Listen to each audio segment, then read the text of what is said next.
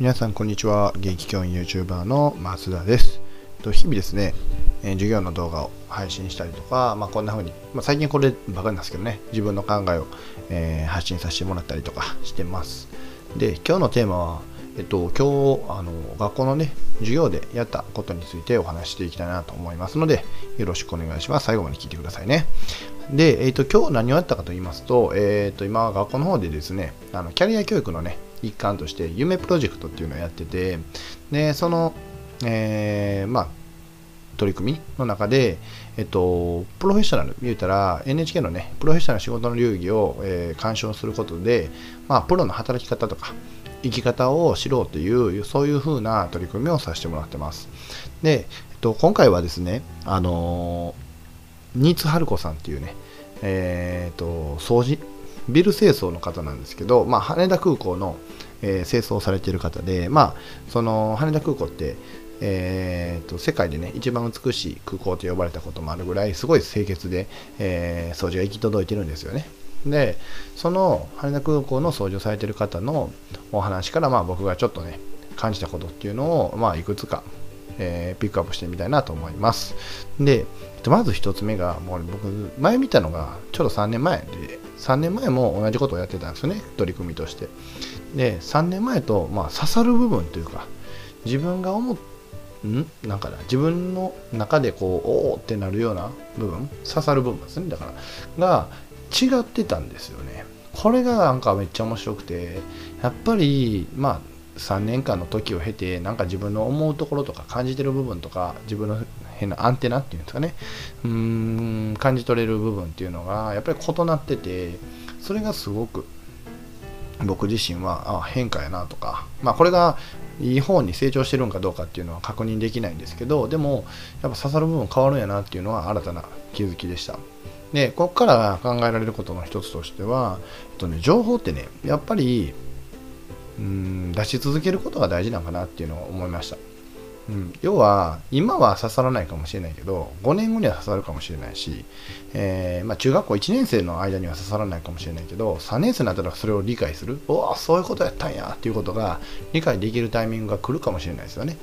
なのでやっぱりこう自分の思ってることとか自分の考えてることっていうのは常に発信し続けることが大事なのかなということを、まあ、今回のね動画を見て感じました。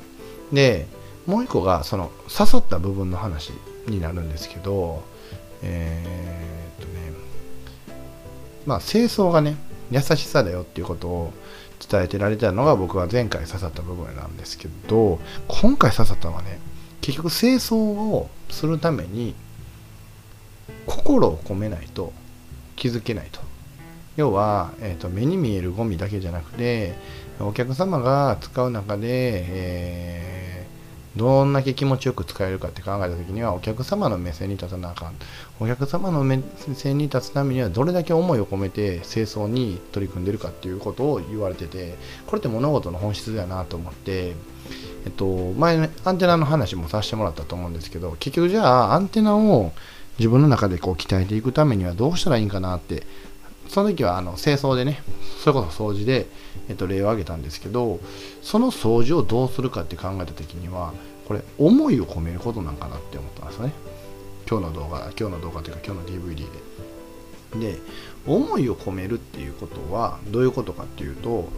自分の今考えている思考とか今思っている感情とかっていうのがフルコミットしてその行動にうん、移せてる状態なのかなって思ったんですよね。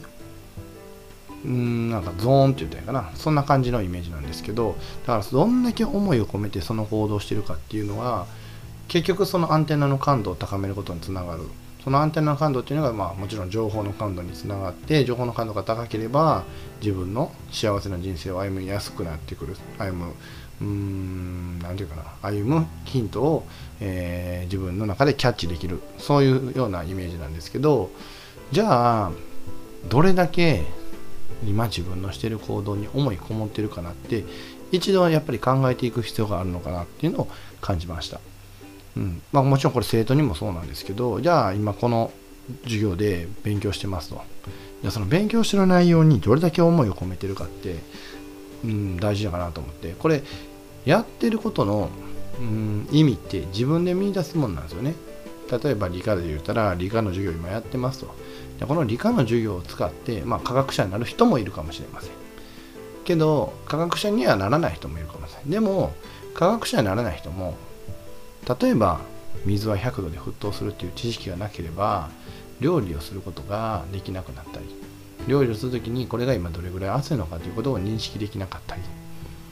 もしくはその沸騰するということは、えーえー、液体が気体になることだよっていうことで体積が膨らむと。その吹きこぼれっていうものが起きる可能性があるから火加減っていうのを考えないといけないとか。なんか複合的にこう思いを込めれば込めるほど自分のやりたいこととか自分の軸というか自分の信念みたいなところとつながりやすくなると思うんですよね。